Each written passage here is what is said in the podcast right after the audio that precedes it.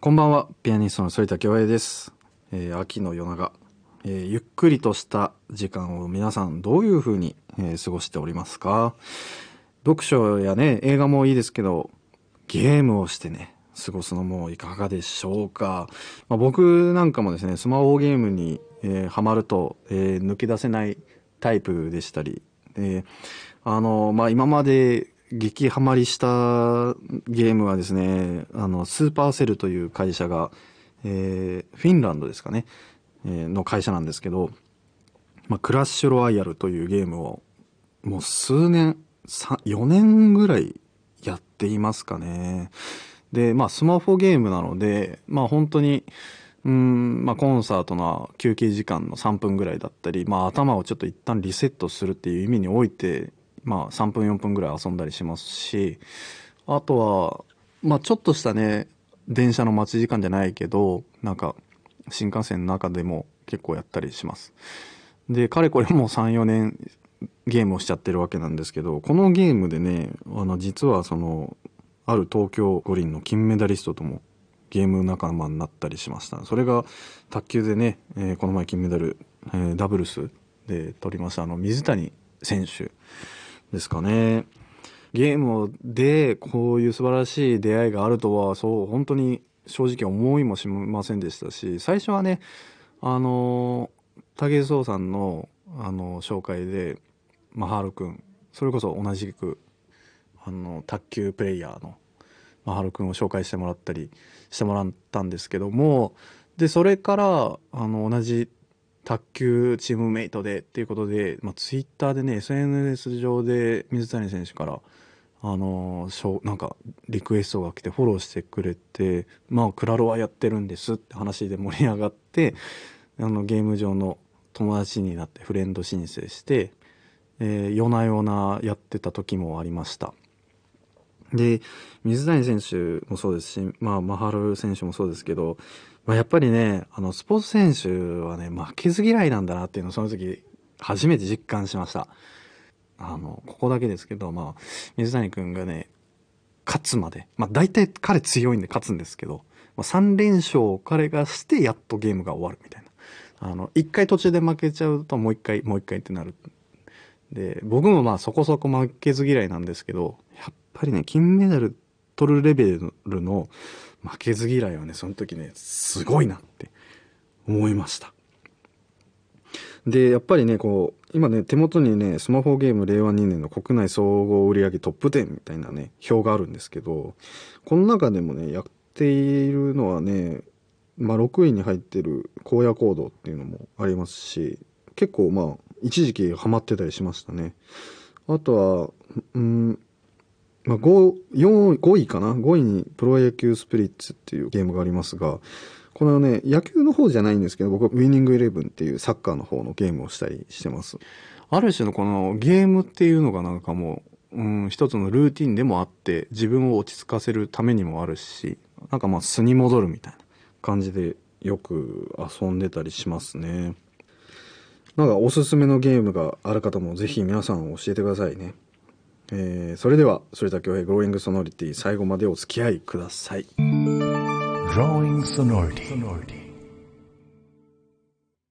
反田恭平グローイングソノリティ続いてはリスナーさんからいただいた普通オタをご紹介いたします。そうですね今回はですねどんな普通オタが届いているか、えー、ラジオネームまきこさん。えー、反田さんへの質問です。フルーツがお好きで買い物の中でかなりの割合を占めると伺いましたよく買われるフルーツトップ3を教えてください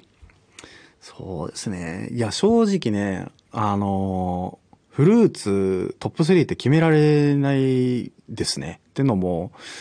大体の買い物をスーパーで行ったりするのも、まあ、カゴの約3分の1がフルーツを占めるので、まあ、強いて言うならば、まあ、さくらんぼ、いちご、桃ですかね。えーこれがトップ3で。で、四季問わず楽しめるのは、まあ、パイナップル。毎回結構、うん、フルーツのためにお金かけて生きてるっていう思いますし。で、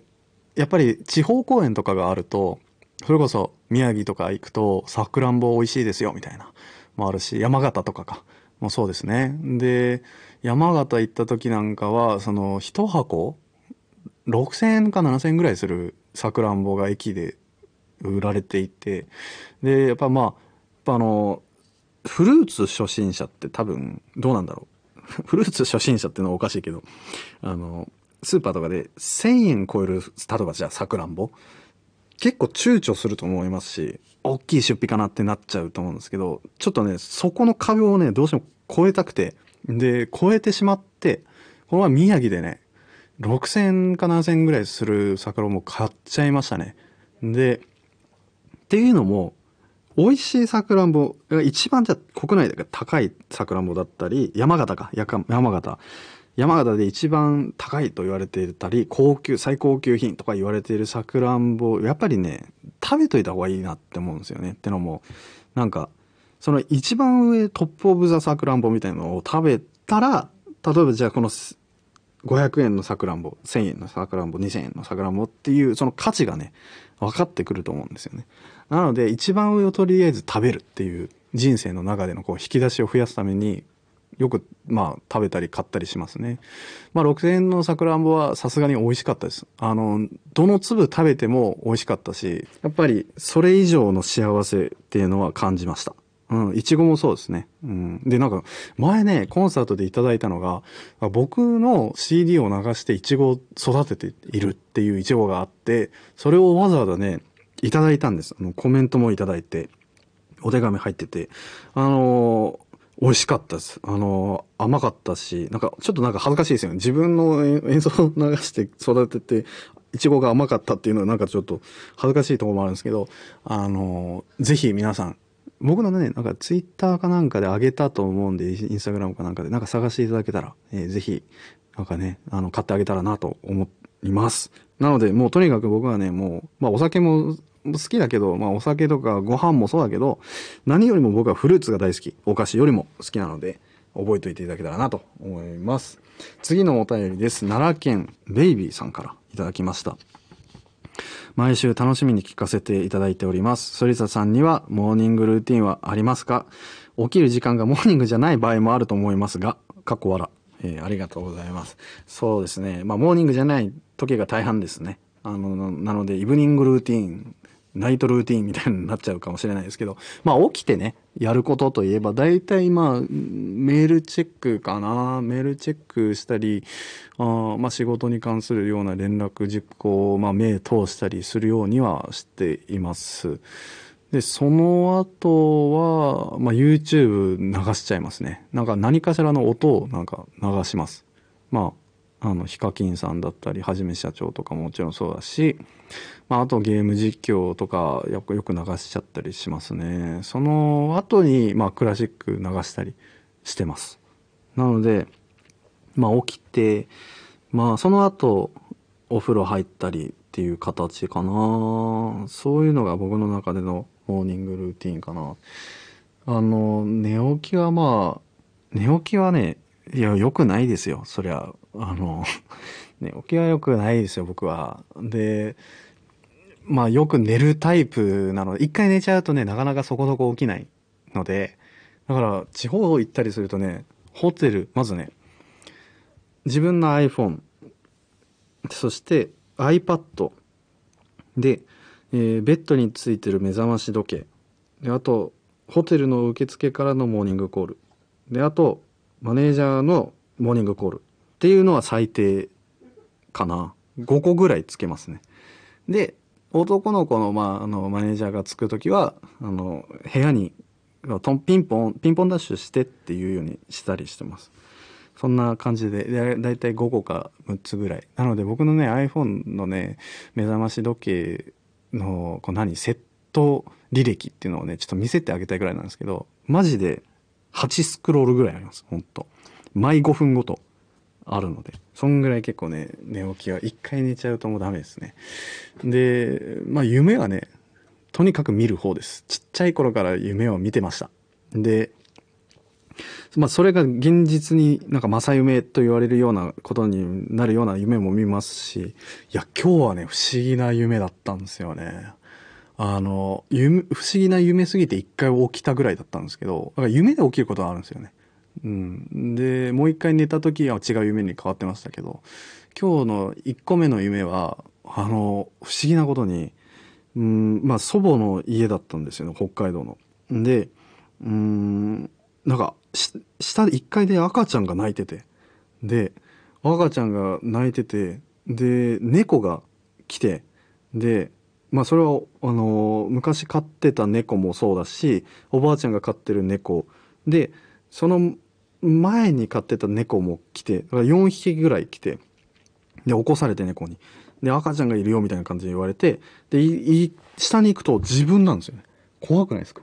赤ちゃんが自分の頃の顔のやつで。で、気づいたらなんか、なんか元気でハイハイしてどっか行ってテレビの裏に隠れてて、なんか赤ちゃん見つけ出そうゲームみたいのが、その猫と一緒に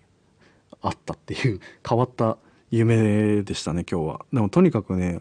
まあ空飛ぶ夢もあるし、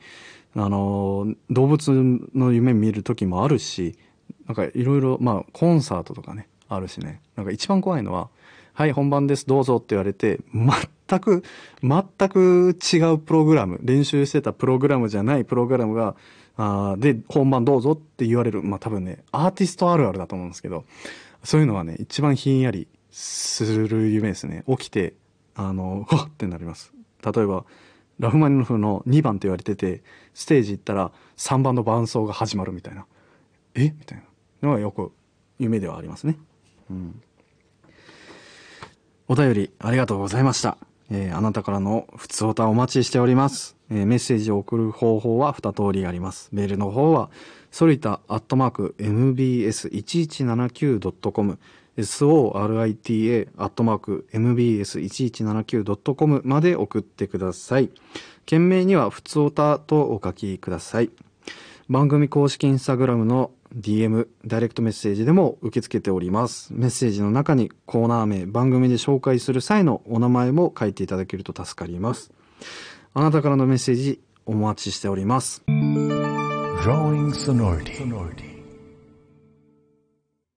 ここからは反田恭平が自分の楽曲について話す反田ズアーカイブ。今日は2018年のアルバム、悲壮月光熱情リサイタルピース第2週をご紹介いたします。えーこのアルバムはですね、あの、ベートーベンのね、三大ピアノソナタと言われている3曲を収録した、えーまあ、2018年の4月頃に、えー、西の国、埼玉芸術劇場で、えレコーディングしたアルバムです。で、その三大ソナタと、あとね、最初の1曲目に創作主題による32の変奏曲破綻調っていうのが、えー同時収録されています。この1曲目の変奏曲もね、本当にちっちゃい頃から弾いてて、中学生ぐらいから弾いてたのかな。本当にこう、指のコントロールだったり、まあ、あの、演奏の仕方、ベートーベンとはっていうのも非常にこう、勉強になる作品で思い出の深い作品ですね。で、もちろん、悲壮月光熱情なんていう有名な作品も昔から弾いてましたが、まあそろそろいいタイミングかなと思って2018年に収録しました。で、この時もはじ、この時にね、人生で初めてミュージックビデオっていうのをなんか、あの、あ、でも初めてじゃなかったか。初回から作っていましたが、なんか久しぶりにミュージックビデオを熱情だったり、えーそういうのを作ったので、えーぜひ、えー YouTube だったり、そういったところでも見ていただけたらなと思います。えーツアースケジュールなんかもこうブックレットに書いてありますが、すごいね。これ何公演だったかな ?1、2、3、4、5、6、7、8。わかんないけど、20公演弱だったかなと思います。あのーベートーベン、当時の思いとしてはこの三大ソナタを何十回も弾いて、その後、後期の作品に今後トライしていってもいいかなということも踏まえて、こういったプログラムにしたのを覚えてます。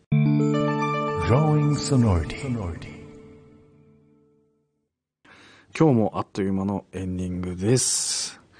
もう今年もね、気がつけば、もうあと2ヶ月ということで、もう、まあ、長いっちゃ長いけど、早いっちゃ早いような、なんか。でもまあ、充実はしてますね。まあ、デビューして、まあ、5年が経った、まあ、5年しか経ってないっていう形なんですけど、まあ、今年はまあショパンコンクールもありましたし、まあ、あともちろん、まあ、CD もいろいろと、えー作りましたし、あと、あの、ジャパンナショナルオーケストラの会社も立ち上げましたし、えー濃い1年間だったかなと思います。